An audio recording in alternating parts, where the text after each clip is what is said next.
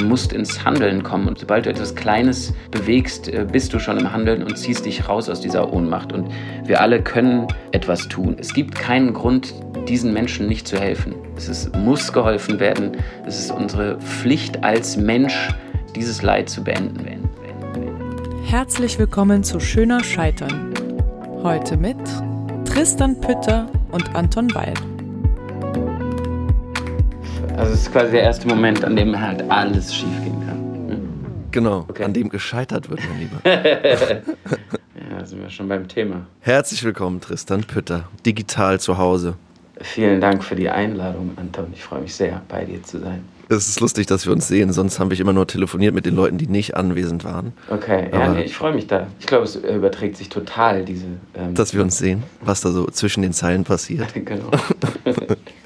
Wie geht's dir denn? Wo bist du gerade? Äh, mir geht's ganz gut. Ich bin gerade in München im Hotel und ähm, genau drehe tatsächlich meinen ersten Film äh, in der, in der Covid-Zeit. Ah, okay. Genau. Und wie ist es? Wie läuft's? Hast du Bestimmungen äh, alle eingehalten? Bist du getestet und musst mit Maske rumlaufen? Oder? Äh, ich bin total durchgetestet. Ähm, wir laufen alle permanent mit Masken rum. Äh, wir werden äh, sehr oft ermahnt, Abstand zu halten und nicht miteinander zu reden und ähm, solche Dinge. Also ja, alle halten sich dran. Ich glaube, die Angst ist sehr groß, dass es hier dass der Laden wieder zumacht. Ja, ich hatte das auch schon und bei mir war das aber auch ein bisschen neu, die Situation, dass man beim Proben am Set auch noch die Maske so vor der Fresse hat und so die Hälfte des Gesichtes halt nicht sieht ja. und man sich dann aber gegenseitig spielen soll. Ja. und das wirkt ein bisschen eigenartig. Oder hast du da auch Schwierigkeiten mit? Oder ich habe total Schwierigkeiten damit. Es wird dadurch halt einfach alles nur technisch und dann macht man es halt beim, beim Drehen das erste Mal richtig, hat vielleicht dann auch manchmal Vorteile. Also genau, ich finde es krass beim Anspielen, wenn der Partner hinter der Kamera steht mit Maske und du sollst quasi mit ihm dann äh, eine wirkliche Emotion ja. entstehen lassen. Das finde ich ein bisschen schwierig, verstehe ich auch nicht so ganz, weil wir haben ja eben noch zusammen im Bild gespielt und jetzt dann nicht mehr. Das, äh, ja, man blickt nicht so richtig durch, aber Arbeitest du eigentlich mit bestimmten Techniken, so Schauspieltechniken? Hast du dir irgendwas noch nach der Schule beigebracht? Du hast ja in Wien studiert. Mhm. Also ich habe ganz lange tatsächlich äh, gar nichts äh, gemacht, sondern äh, auf so einem gewissen Höhenflug gesegelt und geglaubt, hey, pff, Workshops und so braucht, wir brauchen Brauchen sowas. nur die, die nichts können. genau. Ähm, aber irgendwann, äh, so vor zwei Jahren, ähm, habe ich so gedacht, es kann nicht so weitergehen. Ich will irgendwie so ein bisschen äh, die Grenzen erweitern meiner, meines ja, Könnens und Wissens. Könnens und Wissens, genau. Und ähm, dann habe ich Susan Batson äh, einen Workshop mit ihr gemacht und das fand ich super. Und mit der arbeite ich eigentlich so. Und äh, so ein bisschen Sense Memory Kram mache ich auch. Ich habe einen Coach, mit dem ich immer arbeite, dem Wolfgang Wimmer, ähm, mhm. der mir eigentlich äh, in unseren Gesprächen immer sehr, sehr viele Fragen stellt, die ich dann mir selber beantworte. Und das ist so ein bisschen wie so ein Tritt in den Arsch. Also die Arbeit könnte ich auch selber machen, aber ich finde es immer leichter mit jemandem, der mich so ein bisschen fordert. Also so bereite ich eigentlich alles vor. Und fällt es dir dann auch auf, dass das Spiel vielfältiger wird oder freier oder kreativer oder wodurch macht sich das bemerkbar, dass du jetzt einen Coach hast und Workshops das, gemacht hast? Für mich äh, macht sich das allein dadurch bemerkbar, dass ich mich ähm, viel, viel sicherer fühle und dadurch mhm. ähm, mir viel mehr erlaube. So, also ich äh, habe ganz lange auch aus einer Angst ähm, zu scheitern gespielt und ähm, jetzt ähm, habe ich ein größeres ähm, Selbstbewusstsein und ein Selbstwertgefühl, wenn man es so sagen will, beim Spiel. Das finde ich interessant, weil ich hatte mit Luis, äh, Luis Hofmann ja auch eine Folge aufgenommen und der meinte auch, dass er es total spürt, ähm, dem Regisseur gefallen zu wollen oder etwas mhm. richtig zu machen äh, oder richtig machen zu müssen oder machen zu wollen oder gelobt zu werden und umso größer der Name ist, umso mehr möchte man das richtig machen und irgendwie für gut befunden werden und mhm. geht aber eigentlich weg von ich probiere ein bisschen aus, ne? Voll. Ich hatte mal, äh, ich hatte mal vor, keine Ahnung, das war so, glaube ich, so zehn Jahre her oder so, hatte ich mal einen Drehtag bei Steven Spielberg. Ähm, mhm. Und ich muss, bin nach London geflogen und es war alles super aufregend und Äh, man war eine Woche am Set und man wurde jeden Tag, es war so ein äh, äh Erster Weltkriegsstreifen. Ähm, Überraschung. Überraschung. äh, ja, was ganz Originelles. Hauptdarsteller war ein Pferd. Ähm, Hallo, meine kleinen Pferdefreunde. Oder um es zu sagen, hallo, mein Name ist Hanna Müller und ich bin ein Pferd. Richtig, ich habe studiert, um Pferde zu spielen. Ich war das Pferd in diesem Film. Ich war Bibi und Tina und Sabrina und Amadeus. Und ich war auch Bojack Horseman. Genau, das war meine persönliche Netflix-Serie, die ich auch selber produziert habe. ja, das fällt jetzt alles mal vom Zaun oder eher gesagt vom Sattel. Ich kann es euch noch mal kurz geben. Oder mein bekanntes Richtig, Leute, das wollte ich einfach noch mal kurz losschnattern. naja gut, ich muss jetzt leider losknattern, aber wir sehen uns auf der Weide. Und ah, wir ja. wurden jeden Tag äh, am Set äh, quasi drehfertig gemacht. Es hat alles immer so ungefähr anderthalb Stunden gedauert, weil wir so ein Special-Team hatten, die ähm, jeder war für was anderes verantwortlich. Einer hat einen dann mit so Dreck äh, bepinselt, der andere macht die Haare, der andere macht das und so. Alle von denen hatten 1000 Oscars und so. Und ich fand es voll krass. So, und wir sind dann jeden Tag ans Set und er hat immer gesagt, nee, heute nicht. So, und dann irgendwann war es dann soweit, äh, Steven wollte drehen und wir sind ans Set gekommen und es war ein riesen Schlachtfeld und Schützengraben und so und ich hatte, glaube ich, zwei Sätze und äh, ich war, wollte so gerne damit meine Hollywood-Karriere starten. Mit diesen ich, zwei Sätzen? Ja, genau. Dass ich so, glaube ich, sowas, also der Text war irgendwie, it's a horse oder sowas.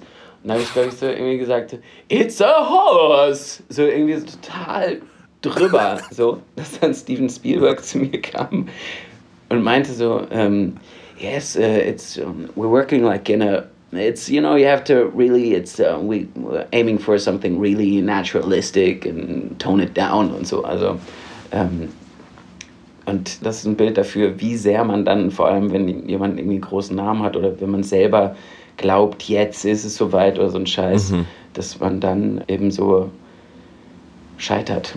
Ja, wenn man nicht bei sich ist und einfach ein bisschen drauf scheißt, auch wer da steht. So. Ja. Hast du das Gefühl, dass das so was Deutsches ist, dieses Melodiöse, so zu tönen oder so? Oder ja. meinst du, das kommt einfach aus einer Überforderung, die über die Landesgrenzen hinaus immer gleich ausfällt, dass man dann zu viel macht? Na, ich glaube, dass die, ähm, die Arbeitsweise in England äh, zum Beispiel eine ganz, ganz andere ist als hier. Ich hatte gerade eine große Zoom-Leseprobe mit ähm, ein paar Engländern zusammen mit Deutschen ähm, mhm. auch. Und da war es total klar, die Engländer waren total auf dem Punkt, total professionell, haben total emotional delivered und die Deutschen hingen eigentlich so mehr so im Sofa und haben irgendwie so gezeigt, dass, dass sie irgendwie keinen Bock drauf haben oder cool sind oder so. Und das fand ich schon, ähm, ich glaube, es ist einfach, die, die saugen das anders mit der Muttermilch auf. Also Entertainment spielt da eine ganz andere Rolle ähm, ja. als hier bei uns. So. Und vielleicht ist es dann doch auch ein, ein deutsches Phänomen, ich weiß es nicht ganz genau, aber es fällt mir ja. schon immer wieder auf. Ja, du bist genau, wir reden ja schon drüber, Schauspieler. Und wie immer bei Schöner Scheitern habe ich auch für dich heute eine Überraschung, lieber Tristan. Du wirst noch mal ein bisschen genauer vorgestellt von einem guten Freund von dir. Ich kenne Tristan aus der Nacht. Meine besten Nächte habe ich ihm zu verdanken. Als ich Tristan zum ersten Mal auf der Bühne sah, es war in Die Wirtin von Dostoevsky, einer Kastorf-Inszenierung an der Berliner Volksbühne, ist mir bewusst geworden, was diesen Mann in die Nacht treibt. Die Lust des Schauspielers am Spiel. Tristans Nächte sind große Spiele. Getrieben von der diabolischen Lust, coole Konformität zu brechen, treibt er es wild und auf die Spitze. Im Morgengrauen ritt er ein Karussellpferd im Frankfurter Bahnhofsviertel inmitten dieser rituellen Apokalypse Runde für Runde in den Wahnsinn. Ich liebe es, wenn dumpfe, teilnahmslose, uninspirierte Konsumenten an der Tür vor seine Augen treten. Alarmstufe Dietzenbach. Da hilft auch kein VIP-Status. Tristan gelingt die Umkehrung. Ein sattes Publikum, gelangweilt von Gästenlissenplätze, wird durchlässig, aufgeregt und spielt.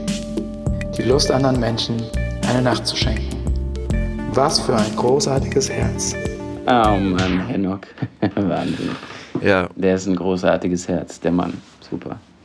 Was er da sagt, zeigt ganz gut auch, wie er ist. Ja, absolut. Man umgibt sich gerne mit ihm und er ist eine Partylegende. Er ist ein Phantom der Nacht, ein absolutes Mysterium, ein äh, Mann, der an Charme, Eleganz, Intelligenz und verdammt gutem Aussehen nicht zu übertreffen ist.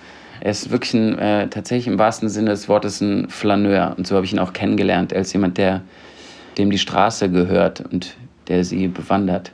Er hat tatsächlich innerhalb von kürzester Zeit immer die Schlüssel zu jeder Stadt. Das ist Wahnsinn. Unglaublich, wie dieser Mann ähm, sich durch Städte bewegt. Hat er mal irgendwie bei dir übernachtet oder so? Weil ich frage mich, ob dieser Typ, also der sieht halt immer gut angezogen aus. Sieht bestimmt auch gut ausgezogen aus, aber ich meine, ich kann mir gar nicht vorstellen, in so Jogginghose und so labriger Boxershorts oder so. Diese, ähm, das behalte ich natürlich für mich, weil ich will keine Legende zerstören. Ähm, aber er schläft im Taxido. Tatsächlich hat Hennock ähm, es sogar in einen Abend von René Polesch geschafft. Da gibt es eine Replik, die sich auf ihn bezieht, wo es darum geht, dass es einen Mann gibt, von dem man nicht weiß, wo er wohnt mhm. und wo er schläft, aber vielleicht schläft er auch gar nicht. Und das trifft es ganz gut, weil Hennock, man weiß nicht, ob er schläft und wo er schläft. Ja, also, das stimmt. Er springt so durch die Welten. Das finde ich ja. wahnsinnig äh, spannend, den Typen. Und ihr beide habt gemeinsam noch mit William Minke äh, lange die Off-Berlinale Party, eine geheime Party zur Berlinale gemacht. Magst du mal genau. erzählen, wie das dazu kam? Also wir haben äh, tatsächlich äh, vor jetzt zehn Jahren wurde ich noch auf keine äh, Berlinale Party eingeladen, wurde immer so, äh, hab mir Bändchen geklaut, wie das halt jeder macht und bin, hab mich reingeschlichen und so. Ja, Mann. Und hatte, äh, geil, ne? so war's. So ist ähm, es manchmal noch immer. So ist es manchmal noch immer. Ich hatte dann äh, mich aber angefreundet mit dem Regieassistenten von Stephen Daldry, der der Regisseur ist von äh, Billy Elliot und der seinen Reader da vorgestellt hat bei der Berlinale. Und Tarek, so hieß der Regieassistent, äh, rief mich an, meinte irgendwie, hier, ich habe die Wohnung von Stephen Daldry, weil der ist schon abgereist, mhm. aber die ist noch drei Tage zu haben. Die hat ein Dampfbad, fünf Balkons und irgendwie sieben Schlafzimmer. Can you call somebody?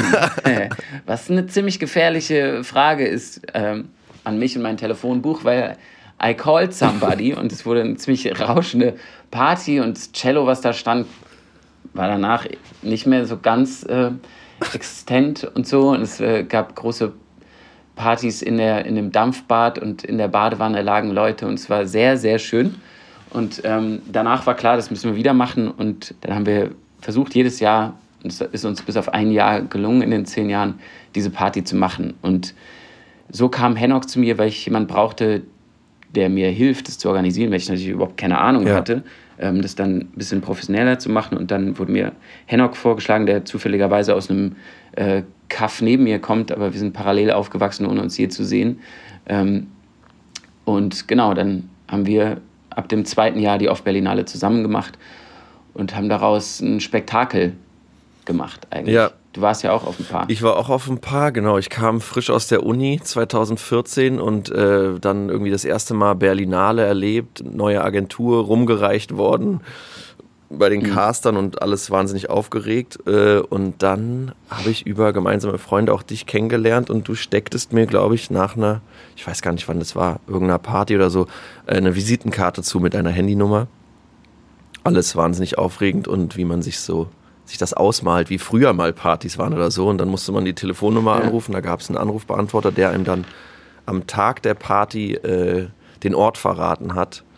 Und äh, das war wahnsinnig spannend und man hatte einen bestimmten Dresscode und es war sehr aufregend und es ging so im Freudeskreis rum, wer hat die Nummer, äh, wo ist die Party. Äh, anfangs war das ja noch ohne Gästeliste, sondern wer halt weiß, der geht dahin. Genau. Und dann wurde es ja. natürlich von Jahr zu Jahr erfolgreicher, aber das waren immer mit die besten Partys, weil es auch keine Kameras gab und eben es nicht mehr um Sehen und Gesehen werden ging, sondern um, ey, es sind alle da und alle haben Bock zu feiern. Lass feiern. Voll. Ja, uns war ganz wichtig, dass es, äh, es war strenges Presse- und äh, Fotoverbot. Die Leute sollten ähm, eben mal wirklich loslassen können und das haben sie bei uns zu Genüge getan. Wir haben immer äh, den Dresscode äh, Abendgarderobe gehabt. Das war uns total wichtig und das meint, glaube ich, Hennock auch, wenn er sagt, irgendwie äh, diese stumpfen Konsumententreffen auf, äh, auf mich und dann kommt irgendwie, ich weiß nicht genau, wie er es formuliert hat, aber äh, Dietzenbach. Er hat, er hat gesagt, Alarmstufe Dietzenbach. Genau, Alarmstufe Dietzenbach, weil es mich immer total ja, ich konnte es nicht verstehen, weil wir uns so krasse Mühe gegeben haben. Wir haben ja keinen Cent damit verdient oder so, wenn dann Leute kamen und sich eben null Mühe ja. gegeben haben, dann war ich relativ eindeutig. Und Dietzenbach ist so ein bisschen rougherer Vorort von Frankfurt, aus dem ich äh, mhm. äh, komme. ähm, wo ich gesagt habe, ey Jungs, willst du mich auf keinen Fall, heute nicht. Ähm, so. Und dann war es mir egal, wie bekannt derjenige war, weil ähm, wir hatten einfach äh, auch Freunde, die jetzt nichts mit der Branche zu tun haben oder keine Kohle haben oder so, aber die sich halt voll Mühe gegeben haben und voll Bock hatten, sich irgendwie schick zu machen und zu feiern. Und erst durch diesen Dresscode und im Clash mit der Off-Location, die wir immer hatten und der ganzen Dramaturgie, äh, die dieser Abend hatte, ist dann immer so ein, ähm, so ein fröhlicher Exzess entstanden, der uns immer total wichtig war. Du hast erzählt, es gibt eine Eingangsdramaturgie, die Hennock entwickelt hat, ausgefeilt. Genau, ja, das ist Hennock immer sehr wichtig und das ist sein Wort, die Einlassdramaturgie. Und das heißt, dass du immer auf dem Weg zur Party die Orientierung verlieren musst, damit du dann auf der Party denkst, where the fuck am ja. I? Durch einen China-Imbiss, durch einen Keller, mit dem Fahrstuhl hoch und wieder runter. genau. Also irgendwann verlierst du dich und denkst, okay, ich habe keine Ahnung, wo ich bin, aber hier ist echt geile ja. Stimmung. Und es war ein großer Genuss. Zehn Jahre haben wir das gemacht, dann irgendwann Jetzt war es in den letzten zwei Jahren einfach zu viel Druck drauf und äh, zu bekannt und dann haben wir versucht, das irgendwie. Jetzt wird es hier auch getötet, weil wir öffentlich drüber reden. Also genau. der Sargnagel. It's over. Aber er spricht auf jeden Fall davon, dass die Nacht und das Spiel für dich ein großes Thema ist. Oder auch den Leuten einen Spiegel vorzuhalten, dass die dann spielen müssen und sich verkleiden müssen. Das macht dir offenbar sehr genau. Freude. Ja, total, weil ich liebe es, ich liebe es einfach zu feiern. Mhm. Ich liebe es zu tanzen und ich mag es einfach Gastgeber zu mhm. sein. Und ähm, auf unseren Partys war immer so eine total freudige Stimmung. Es gab nicht in den zehn Jahren nicht einen einzigen Zwischenfall, dass jemand rausgeschmissen wurde oder irgendjemand blöd angegangen ist oder irgend sowas. Und es war immer eine sehr friedliche, respektvolle Art, die aber immer total exzessiv war. Also da sind die, die Korken haben geknallt und es wurde einfach, es war einfach immer, also wenn ich darüber spreche, merke ich, wie krass Bock ich habe, wieder zu feiern und zu tanzen in ja. dieser beschissenen Covid-Zeit. Aber kommt es für dich dann auch aus einem Impuls? Also du kommst ja aus äh, Dietzenbach, wie wir hören durften. Kommt es aus einer Zeit, wo man selber nicht auf Partys kam oder nicht feiern durfte oder nicht die richtigen Leute kannte? Ja, klar, kam schon davon, dass man irgendwie dann früher nicht reinkam, auch vielleicht, weil die Freunde äh, die falsche Haarfarbe mhm. hatten oder so. Diesmach war zu der Zeit jedenfalls die Stadt mit dem höchsten Ausländeranteil in Deutschland und so. Und ich war da, habe mich da immer sehr gerne und gut bewegt irgendwie ja. so, war dann aber schon damit konfrontiert, dass irgendwie ich anders behandelt wurde als meine Jungs zum Teil und so und ich liebe es halt, wenn alles aufeinander knallt und da aber was Positives und eine freudige Energie entsteht und nicht irgendwie ein, ähm, ja, so, ein, so, eine Teilung und äh, Ablehnung. Ja. Ja, das äh, sieht man ja sehr gut an Frankfurt am Main, dass da alles aufeinander knallt und sich vermischt. Ja, das ist auch das, was ich liebe an der Stadt. Same. Und natürlich den Fußballverein, wie man hier nicht oft genug erwähnen kann. Die Eintracht aus Frankfurt. Ja.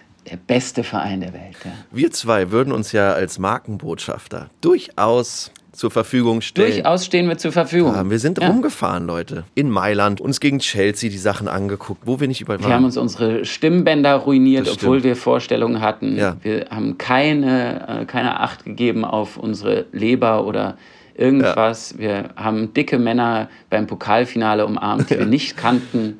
Ähm, und wir würden es wieder tun. Vielleicht ist auch jetzt gerade, weil wir ja alles auf Flugmodus haben, weil wir aufnehmen ich habe ein bisschen das Gefühl, dass wenn wir jetzt dann wieder äh, online gehen, dass da ein paar Nachrichten Ich glaube auch. Anton. Eine Anekdote fußballerisch möchte ich noch erzählen, nämlich DFB-Pokalfinale 2018. Nachdem wir 2017 schon im Finale waren und gegen Dortmund leider gescheitert sind, musste es natürlich gegen die Bayern sein. Wir beide haben uns mhm. vor einer Kneipe getroffen und mit jedem Äppler mehr, den ich getrunken habe, war ich überzeugter, dass es nur Sinn macht. Es ist ja absurd, dass eine Mannschaft wie Frankfurt noch mal ins Finale kommt, dass man jetzt gewinnt. Wir sind ja die Verlierer, Klar. abgestempelte Verlierer, aber jetzt gegen die Bayern, die uns auch noch den Trainer klauen, muss man gewinnen. Und ich habe es irgendwie ja. geschafft, dich zu überzeugen, dass das natürlich funktioniert und habe gesagt, ey, außerdem die Quote auf Eintracht-Sieg ist bei 11. Man kriegt das Elffache, was man einsetzt bei einem Wetteinbieter. Und du warst nur so, was, ja. wo, wie? Hast du die App runtergeladen? Nee, erstmal war, was ist Quote? ja, genau. Weil ich noch nie äh, Sportwetten gemacht äh, hatte. Und dann hast ja. du gesagt, ja, es gibt diesen Anbieter und wenn man da 100 Euro einzahlt, ähm, dann kriegt man 200 Euro, die man verwetten darf. Und ähm, wir hatten äh, ordentlich Äppler schon getrunken und ich war dann auch absolut überzeugt, dass es klappt. Und dann, genau, erzähl du weiter. dann hast du die 100 Euro plus die 100 Euro Neukundenbonus natürlich auf Eintracht Frankfurt gesetzt. Und dann sind wir ins Stadion gefahren und dann haben wir den scheiß Pokal geholt. Ja, tatsächlich. Und irgendwann, äh, nachdem ich äh, den Schweiß aller Männer abgewischt hatte, die ich umarmt hatte an, in, im Stadion und äh, fröhlich auf dem Weg nach Hause war, äh, erinnerte ich mich an, an diese App und sah dann auf einmal irgendwie keine 2000 Ahnung, 2000 Euro Euro, auf, äh, auf meinem, meinem Wettanbieterkonto. Ach schön, Leute, schön. Sportwetten. Sportwetten. Macht es nicht. Leute, lasst, überlasst uns das Feld. Ja, ich bin inzwischen total, habe ich mich total ruiniert, weil ich natürlich nie wieder runtergekommen bin von dem Scheiß. Also lasst das mit der Quote. Nur pro Quote. Ja. Falls ihr den Verein kennt, unterstützt ihn. Bei Pro Quote handelt es sich um den 2014 gegründeten Verein Pro Quote Film. Dieser Verein setzt sich nicht mit der berühmt-berüchtigten, nicht nachvollziehbaren komischen Quote, also den Zuschauerzahlen im Fernsehen auseinander, sondern mit Parität und Geschlechtergerechtigkeit und kämpft für eben diese. Dabei geht es nicht nur um die Menschen, die vor der Kamera stehen, sondern auch um die Menschen hinter der Kamera, neben der Kamera, über der Kamera, ober, unter, alles, was an Menschen in der Filmbranche versammelt ist. Denn wir haben da ein Stichwort strukturelles Problem. Wie erkennt man, dass man ein strukturelles Problem hat? Indem man Zahlen erhebt und Daten veröffentlicht. Und das zum Beispiel macht Pro-Quote Film. Geht mal auf die Webseite und da findet ihr nämlich sehr schöne Grafiken mit sehr traurigen Realitäten. Wusstet ihr zum Beispiel, dass 75 Prozent der Regie-Teams im Film rein männlich sind und ca. 80 bis 90 Prozent der Kamera- und Tonteams rein männlich sind? Ihr könnt die Arbeit dieses Vereins unterstützen. Geht auf Pro Quote Film, zieht's euch rein, checkt's aus, gebt das Geld hin, werdet Mitglied. Vielen Dank fürs Zuhören und einen schönen Podcast noch. Wir wollen auch durchaus über was Ernstes sprechen, deswegen haben wir uns ja auch verabredet. Du bist nämlich nach Lesbos geflogen, Ja, um dir die dortige Situation in dem Lager in Moria anzuschauen und aus dem Impuls heraus etwas ändern zu wollen. Aber erzähl doch mal selber. es ist so, dass ich, äh, ich beschäftige mich schon länger mit, der, mit dieser Thematik. Ähm, 2015, als es so alles so stark in den Medien war und diese ganzen schrecklichen Begriffe wie Welle und Krise fallen einem dann ein, aber die will ich nicht mehr benutzen oder die kann man nicht mehr benutzen, weil sie Ja. ein Propagandamittel waren, um Angst zu schüren und schlussendlich Hass und ähm, Wählerstimmen für äh, schreckliche Parteien generiert haben. Ja, Aber während dieser Zeit habe ich mich stark damit beschäftigt, mit dieser Thematik. Und jetzt äh, zu Zeiten des Lockdowns dieses Jahr war ja Moria immer mehr äh, Thema. Und währenddessen habe ich mich äh, mit, mit Volker Bruch, einem meiner besten Freunde, ähm, ausgetauscht darüber. Wir haben viel irgendwie gelesen und gepostet, bla, was man halt so macht. Und äh, Volker hatte die Idee, er würde seinen Hut von Babylon Berlin gerne versteigern, um irgendwie den Erlös dann zu spenden an, an Organisationen. Und Ja. daraus ist dann eine, die Idee entstanden, dass wir ich irgendwie gesagt haben, komm, lass doch mehr dazu holen. Und so haben wir dann äh, eine Aktion ins Leben gerufen, die hieß Los für Lesbos. Und damit haben wir sehr, sehr viel Geld, also äh, 550.000 Euro eingenommen, um das dann an die Organisation Leave No One Behind komplett hundertprozentig zu, ähm, zu spenden und weiterzuleiten, um quasi vor Ort auf Lesbos und ähm, auch an, in anderen Orten auf den griechischen Inseln Soforthilfe zu leisten. ja. Das war alles noch bevor die Brände in, in Moria stattgefunden haben. Und als das dann passiert ist, diese unfassbare Katastrophe, die absolut zu verhindern gewesen wäre, saß ich so zu Hause und ich konsumiere dann sowas, konsumiert sage ich schon, ja, aber ist ja irgendwie so, dass dann über äh, Instagram und soziale Medien und lese so drüber, aber man swiped so rum und es gibt dann so irgendwie Bilder, wie die Menschen dann irgendwie auf der Straße leben, neben irgendwelchen Influencern oder keine Ahnung, Leute stellen ihre neuen Headshots vor oder und irgendwie hat mich das wahnsinnig gemacht. Ich habe gedacht, ich muss irgendwie was Ja. machen und ich will helfen und so und dann kommen sofort so Stimmen in mir, die dann sagen, hier weißer, privilegierter Mann mit Helfersyndrom, entspann dich mal, was willst du machen oder so, willst du dich jetzt profilieren oder gut fühlen oder so. Aber irgendwie, ja, das ist dieses, da war irgendwie dieser, dieser Drang irgendwie, ich muss da hin, ich muss mir das angucken, ich muss irgendwas machen. So. Ich glaube, das ist auch eine richtige Kanalisierung deines Privilegs. Ne? Also, dass man unter Umständen mehr Ja. machen kann oder mehr erreichen kann oder mehr Leute davon überzeugen kann, hey, macht was oder für eine größere Ja. Sichtbarkeit sorgen kann, ja. Absolut. Ich bin dann, ähm, habe dann mit Erik Marquardt gesprochen von den ähm, Grünen, der ja da äh, fast schon ja lebt. Er ist jetzt gerade ist er da wieder weggeflogen, aber ähm, und wahnsinnig tolle Arbeit da leistet als einziger Politiker, der tatsächlich vor Ort ähm, von da aus berichtet und vor Ort hilft und mit den Menschen spricht und darauf aufmerksam macht im Europaparlament und ähm, überall sonst auch. Und der meinte, ja, Und der auch wahnsinnig zugänglich Total. ist und sagt, ey, klar, macht eine Aktion. Also wir hatten den auch angeschrieben und der ist total, ja, alles, was Genau. hilft, hilft. Her damit. Also habt keine Berührungsängste, falls euch was einfällt oder ihr Spendenaufrufe machen wollt, mit Leuten zu sprechen, die schon was gemacht haben und äh, Ideen haben und Unterstützung Ja, brauchen. und Ja, das ist bei ihm ganz toll. ist wirklich Wahnsinn. Er sagte dann einfach am Telefon, ey, ähm, ja, komm doch erstmal her. Und ich sagte dann, ja, okay, dann komme ich halt erstmal her. Und dann habe ich mir einen Flug gebucht und mir eine Pension äh, gemietet in Mytilini, der Hauptstadt von Lesbos. Und mir war klar, irgendwie, oder ich kannte die Geschichten, dass viele Faschos da rumlaufen, also wo man wohnen muss, damit man irgendwie sicher ist und so. Und dann habe ich mich auf Ja. den Weg gemacht und ähm, totale Krise geschoben, auch im, im Flugzeug dann dahin, weil ich mich wirklich gefragt habe, was, was soll ich denn da machen? So, was, was glaube ich, wie Mhm. ich da helfen kann? So. Ja, Und ähm, bin dann aber in meinem Zwischenstopp in Athen hatte ich ein Gespräch ähm, mit jemandem, der mir sehr äh, nahe steht und ähm, sie sagte dann, ähm, du bist Schauspieler und der Schauspieler erzählt die Geschichte. Das heißt, du gehst da hin und du hörst einfach zu und dann erzählst du die Geschichte. Und sofort war mir klar, warum ich da hin will, weil ich will diese Geschichte erzählen und ich kann sie nur erzählen, wenn ich, wenn ich sie kenne. Und dann bin ich da eben angekommen und hatte vorher einen wahnsinnig tollen Fotografen über Instagram angeschrieben, Yusuf, dem ich auch jedem empfehlen würde, ihm zu folgen, der echt tolle Arbeit leistet, auch direkt aus dem Camp. Der hat mich mit in das Camp genommen und was ich dort erlebt habe, hat alles übertroffen, was ich erwartet habe an, an Schrecklichkeit, an unmenschlichen Zuständen, in denen diese ähm, leidgeplagten Menschen ähm, leben müssen.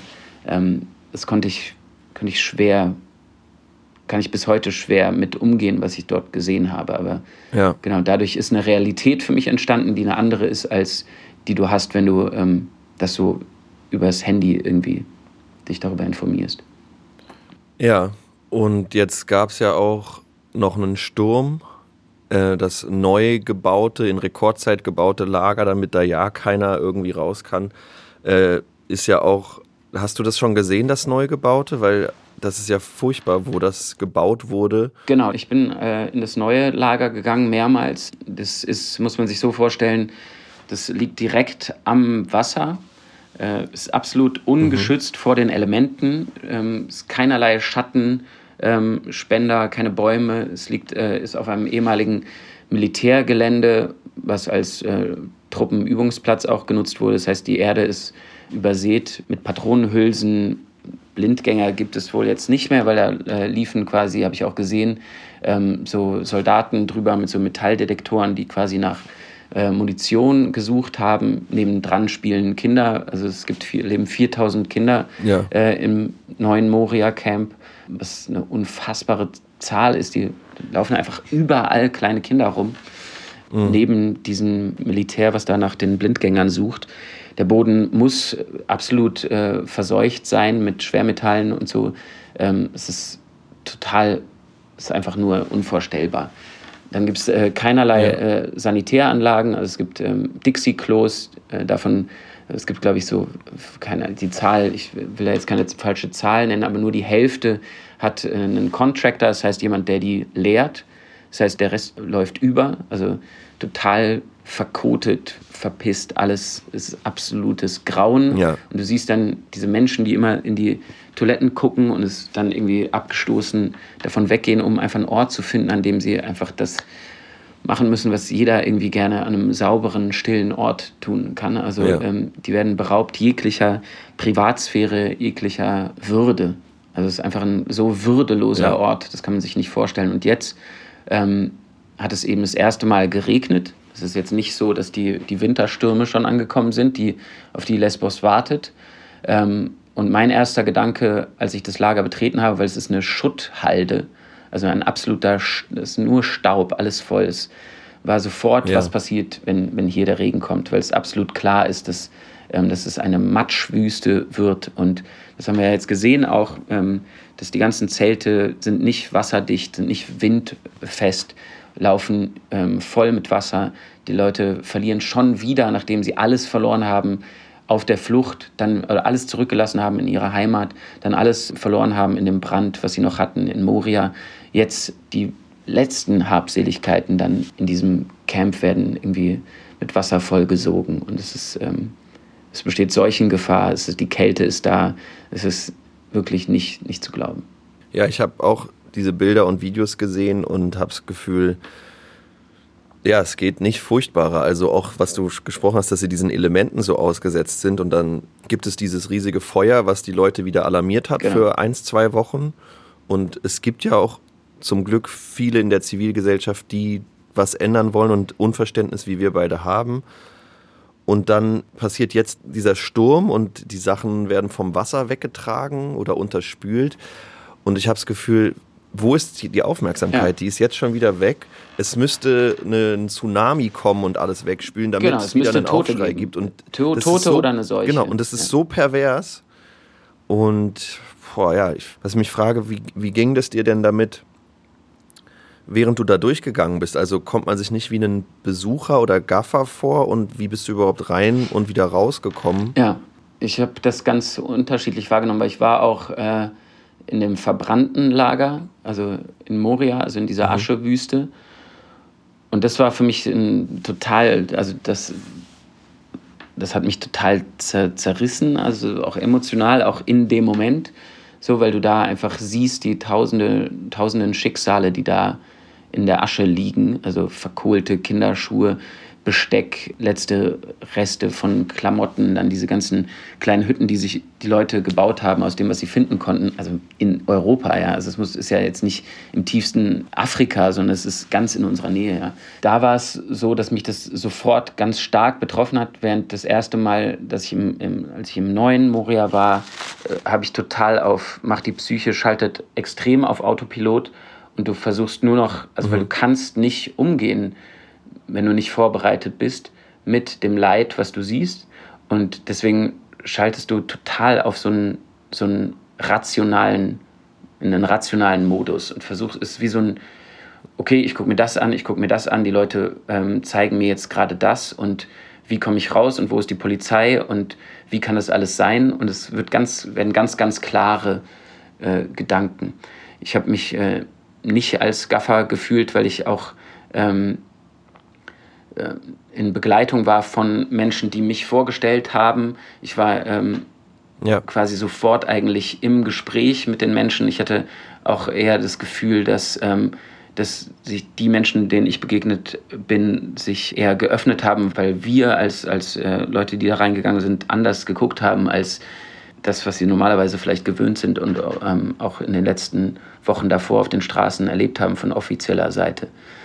So, mir war klar, ich will was erfahren über die Menschen und das habe ich auch. Ich wurde eingeladen in, in Zelte von einer ähm, syrischen Familie mit sechs Kindern. Wir haben Gespräche geführt. Ich, was ich krass fand, war, wenn dich Leute anflehen und sagen, bitte tu was, bitte ändern Sie diesen Zustand, wie meine Kinder erleben müssen und mir zeigen, dass sie auf den spitzen Steinen ja. schlafen und dass sie keine Decken haben, dass sie einmal am Tag Essen kriegen, dass sie mir ihr Essen hinhalten, dann in dem Zelt und mir zeigen, wie fucking ekelhaft das ist, was sie essen müssen und mir das anbieten, ja. dass ich natürlich in meiner totalen Machtlosigkeit, äh, ja, das ist, das ist die Ohnmacht, die man dadurch empfindet, ist, äh, die ist heftig und die wird man auch nicht los, weil ich als kleiner Schauspieler kann eben nur so und so viel Dinge tun. Ich kann nur versuchen, darauf aufmerksam zu machen, Interviews geben, mit ja. Leuten sprechen und immer wieder äh, daran erinnern, dass es diese Menschen gibt und mir Aktionen ausdenken, wie los für Lesbos, um was zu tun. Aber ich kann akut nicht das Ding auflösen, sondern das, eine, das dafür sind Politiker gewählt, ähm, die das machen müssen, aber sie tun es nicht und sie werden es auch nicht tun. Wir nehmen jetzt äh, was 1553 äh, Leute auf, die auf der deutschen Liste sind, was schon echt auch so ein äh, mhm. Begriff ist, der mir den Schauer runterjagt. Was sind denn 1553 Leute? Wie kommt überhaupt diese, äh, diese Zahl zustande? Ja, bloß dass es ja genügend Gemeinden gibt innerhalb Absolut. Deutschlands, die sagen, wir, wir nehmen Leute auf. auf. Das haben wir ja auch schon mal geredet drüber. Das ist eine Zahl, das ist unglaublich. Ich meine, hier geht sogar die Bevölkerungszahl zurück und wir haben ja. Leerstand. Und wir reden ja nicht von zwei Millionen nee. Leuten. Wir reden von jetzt in dem Fall von 11.000 Menschen. Das ist ähm, ja. das ist eine genau. Konzerthalle Die voll. Also, Max Schmeling Halle oder so. Das ist echt unglaublich. Ja, was wir als Privilegierte auf jeden Fall machen können und machen sollten, ist auf jeden Fall spenden, den Bundestagsabgeordneten schreiben, den Landtagsabgeordneten schreiben und aufmerksam machen und sich und sein Umfeld politisieren. Du hast es ja auch schon angesprochen, es gibt diese Website leave no one behind 2020.org.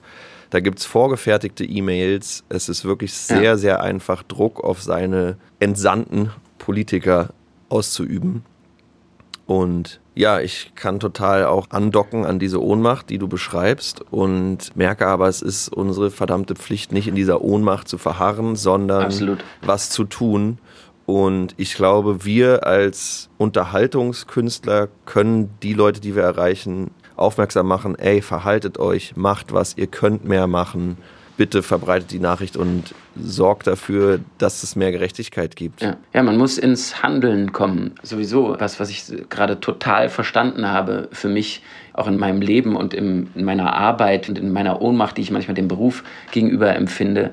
Du musst ins Handeln kommen und du, so, sobald du etwas Kleines bewegst, äh, bist du schon im Handeln und ziehst dich raus aus dieser Ohnmacht. Und wir alle können etwas tun. Es ist nicht so, dass wir nichts ändern können. Wir können unsere Abgeordneten anschreiben, wir können spenden, wir können darauf aufmerksam machen, wir können mit unserer Familie darüber sprechen, wir können mit Leuten darüber sprechen, die anderer Meinung sind. Es gibt keinen Grund, diesen Menschen nicht zu helfen. Es ist, muss geholfen werden. Ja. Es ist unsere Pflicht als Mensch, dieses Leid zu beenden. Total.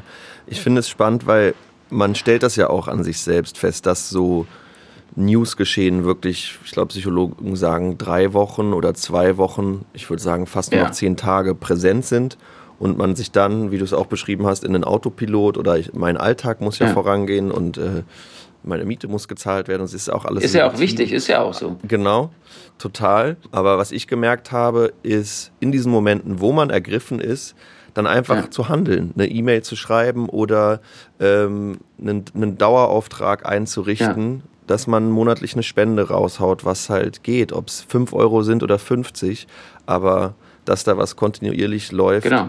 Unabhängig von deinem News oder ähm, äh, deiner Empörung, die temporär ist. Genau, ja. ja. Fasziniert mich auch, wie schnell das dann nicht mehr äh, Tagesgeschehen ist. Also, das finde ich schon krass, wie schnell diese Menschen auch wieder vergessen werden.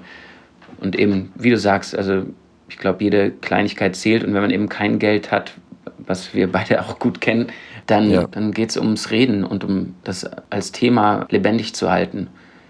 So, das heißt mhm. auf, auf Instagram oder am, am Küchentisch. Was ich auch sehr spannend finde, ich habe ein Projekt gesehen, da hat auch ein Fotograf die Geflohenen in dem Lager fotografiert und Fotos von deren Handys gemacht, was deren letztes Foto war, wo sie sagen würden, dass sie glücklich sind mhm. oder glücklich waren.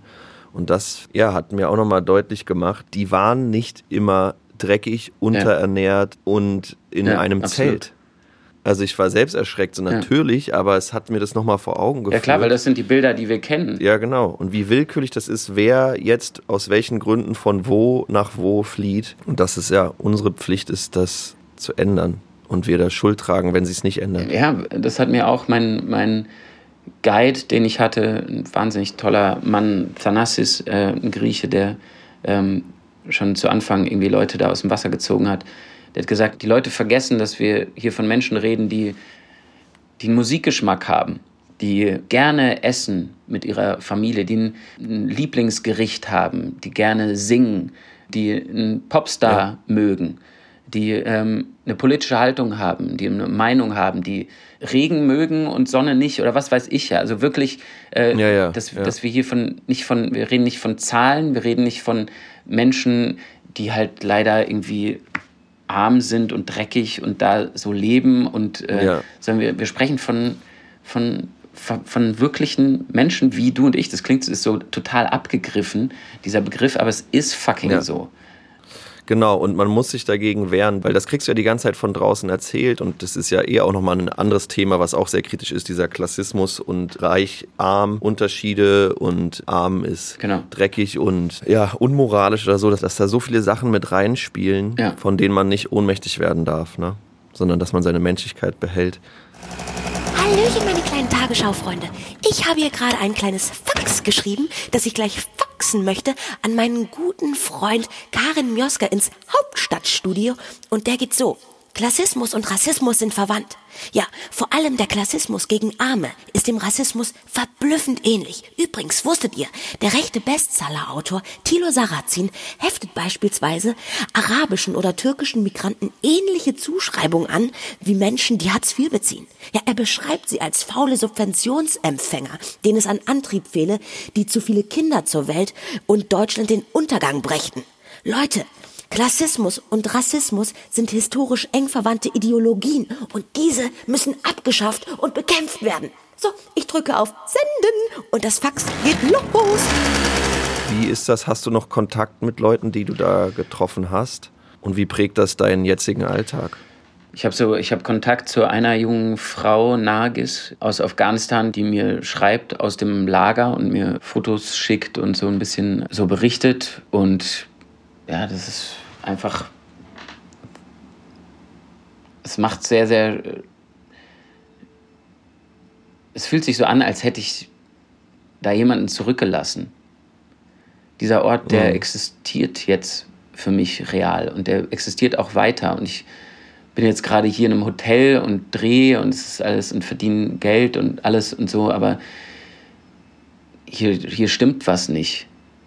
So, das ist wie ein, da gibt es einen Ort und der braucht Hilfe und der, das begleitet mich total. Und wenn ich mir mit ihr jetzt schreibe und sie frage, wie es ihr geht und wie es ihren Eltern geht, das, ja, damit ist schwer ähm, umzugehen. So, Ja. die Leute, die, denen ich da begegnet sind, die sind jetzt, ähm, die sind jetzt da, die werde ich nicht mehr los. So, und die, das kann man nicht mehr abstreifen. Mhm. Und das ist auch gut so. Mhm. Also ich krieg Berichte aus dem Lager und die sind, ähm, die sind ähm, unbegreiflich furchtbar. Also diese Menschen haben nichts mehr und sie frieren und sie haben Angst vor Krankheit. Sie, diese junge Frau, ähm, die perfekt Englisch spricht und eigentlich bei, den, bei der UN arbeiten sollte als Übersetzerin oder so, spricht von der Angst vor psychischen Krankheiten, weil der, äh, oder einfach weil der Stress so extrem hoch ist in diesem Lager, dass die Leute durchdrehen, was vollkommen klar ist, vor allem jetzt äh, in diesen Umständen mit, den, mit dem Regen und dem Sturm und äh, der Witterung. Wir, wir riskieren hier eine, also Generationen zu verlieren. Ja. Was wir äh, damit, äh, wir, wir verantworten hier absolut extremste Traumata, die diesen Menschen zugefügt wird. Und diese Kindergeneration, die, die, ist, ähm, die ist verloren, wenn wir nicht sehr, sehr schnell handeln. Ja. Hast du denn mit den NGOs oder den Helfern vor Ort gesprochen? Was raten die uns oder Leuten wie uns? Also, weil es ist ja auch nicht damit geholfen, wenn jetzt jeder dahin fährt und sich ein Bild macht. Nee. Dann, dann kommt es ja in so einen voyeuristischen Tourismus rein. Was, was sagen die ganz konkret? Ach, weißt du, ich weiß gar nicht so genau, ob das ein voyeuristischer Tourismus wäre, wenn mehr Leute dahin fahren würden. Ich würde mir natürlich wünschen, wenn, äh, wenn äh, mal unsere gewählten Vertreter dahin fahren würden, um sich mal ein Bild zu machen und da äh, vielleicht Ja. mal eine Nacht übernachten in so einem Zelt. Ähm, ich würde äh, alle Ja. meine äh, Schauspielfreunde, Fußballer, Personen des öffentlichen Lebens mit Reichweite gerne auf eine ähm, kleine Reisegruppe einladen, mit mir dahin zu fahren und ich könnte ihnen ein paar Leute vorstellen, weil äh, ja, ich finde es ähm, fast schon zynisch, das aus der, ähm, aus der Ferne zu beobachten. Also ich wehre mich vehement Total. eigentlich dagegen. Ich wurde auch schon mal gefragt, ob das irgendwie Katastrophentourismus sei, ähm, dahin zu fahren. Mhm. Ähm, ich finde, ich wäre gerne, ich hätte gerne nicht dahin gemusst, wenn da andere Leute gewesen wären. Voll. Wenn viele Leute dahin fahren würden, die äh, Ja. an Punkten äh, sind, an denen Entscheidungen gefällt werden, dann wäre ich da nicht hingefahren, aber fährt halt keiner hin. Ja, und wo juristisch bleibt's oder ist es nur dann, wenn man da hinfährt, sich anguckt und dann nichts macht? Ja. Und denkt, oh ja, geil, und jetzt ist es so noch so eine edgy Zusatzpunkt auf meiner Vita, dass ich ja kurz mal da war Ja. oder so und sonst aber nichts Fuck macht, that. Also ich, äh, solche, das, dem, dem Ja. begegne ich auch, aber das ist mir total egal, weil ähm, Ja. Aber du sprichst was Interessantes an, nämlich, dass man nicht mehr so cool damit sein kann, wenn seine Kollegen sich unpolitisch geben oder irgendwie, wie soll ich sagen, ich will jetzt niemandem auf die Füße treten, jeder soll machen, wie er will, aber irgendwie soll auch nicht jeder machen, wie er will, sondern soll verdammt nochmal die Fresse aufmachen, weißt du, was Ja. ich meine? ja voll, verdammt nochmal. Ja. Sprichst du das an oder brichst du Kontakt zu bestimmten Leuten oder gibst dich weniger in solchen oberflächlichen Zusammenhängen ab oder wie gehst du damit um? Ich glaube, ich bin schon irgendwie ein, ein Freund davon, dass man, ich versuche zu sprechen drüber. Und ich nerv die Leute wahrscheinlich inzwischen auf Instagram, weil ich eigentlich nur noch das poste und nichts anderes mehr. Ähm, ich versuche, Leute ins Boot zu holen. Ich, Los für Lesbos 2 ähm, ist, äh, läuft gerade auf Hochtouren und es wird nochmal eine ganz, ganz andere Nummer. Und ich versuche es einfach, es ist so wie nicht mehr salonfähig in unserer Branche, politisch zu sein. Und am Ende ist dieses Camp auf Lesbos, das ist kein politischer Akt, das äh, die Leute da zu befreien, das ist ein, einfach ein humanitärer Akt, ein menschlicher Akt, diese Menschen dort ähm, zu evakuieren, weil es eine, muss eine Evaku Evakuierung stattfinden, weil es ist ein Unglück, was da passiert. Aber es ist tatsächlich so, ähm, dass Voll. dass es nicht mehr, weißt du, die Leute haben Angst, Follower zu verlieren oder sich angreifbar zu machen und haben Angst, den Mund Ja. aufzumachen, weil sie vielleicht kein fundiert genug, genug, äh, genügendes Wissen haben über die Situation oder so. Aber ich bin ein totaler Freund und ich selber bin auch so, ähm, aus der Emotion auch da zu handeln. Nämlich einfach zu bemerken, dass da was nicht stimmt. Und ich bin kein Politiker und ich, ich kenne nur im Ansatz die Mechanismen, die da wirken und zu dieser Pattsituation zwischen Griechenland und der EU plus dem Konflikt mit der Türkei führen. ja. Aber ich fordere meine Kollegen und äh, Personen des öffentlichen Lebens dazu auf, ihre Reichweite zu nutzen, um darauf aufmerksam zu machen. Total. Und dann auch vielleicht zu riskieren, dass man angreifbar ist. Aber man kann das immer belegen mit den Bildern und den Zuständen, die da herrschen, Ja. dass das, äh, woraus man handelt. Und du hast was Treffendes gesagt, finde ich, und das soll jetzt gar nicht so belehrend klingen, aber du hast gesagt, so wir sind Schauspieler oder Künstler, wir erzählen Geschichten. Und meinem Empfinden nach war Geschichten erzählen oder wie ich groß geworden bin mit Theater, mit äh, Kino, mit Fernsehen, mit Musik, das war immer politisch.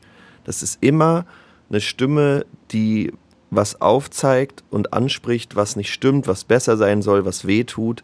Ja, besinnt euch darauf und nicht auf Kommerz und persönlichen Erfolg. So. Oder gebt halt wenigstens Ja, was ich weiß ab. auch nicht, wann das stattgefunden ist, hat oder durch was. Ich meine, äh, solche Talkshows äh, mit Klaus Kinski oder so, jetzt äh, halte ich von dem auch nicht jetzt nur Ja. Gutes oder so, aber ich meine, politisch sein gehörte eigentlich zum guten Ton, ja, und äh, Anti-Establishment. Schlingensief, äh, Ja. schlag mich tot, ja. Und heutzutage, dann fragst du Leute an, hey, bist du dabei bei Los für Lesbos? Und die sagen, nee, ich weiß nicht, ich glaube, das ist so nicht so cool und ich glaube, meine Follower wären irgendwie nicht so zufrieden oder so. Ich will will auch niemanden vor den Kopf stoßen, wo du denkst so, warum willst du eigentlich niemanden vor den Kopf stoßen? Warum willst du diese Follower haben? Ja, exakt. Weg mit denen. Auf jeden wenn Fall. die dir entfolgen wegen dessen. Ja, Also wirklich. ich meine, ja, keiner äußert sich mehr. Alle dank- danken nur noch dem Team.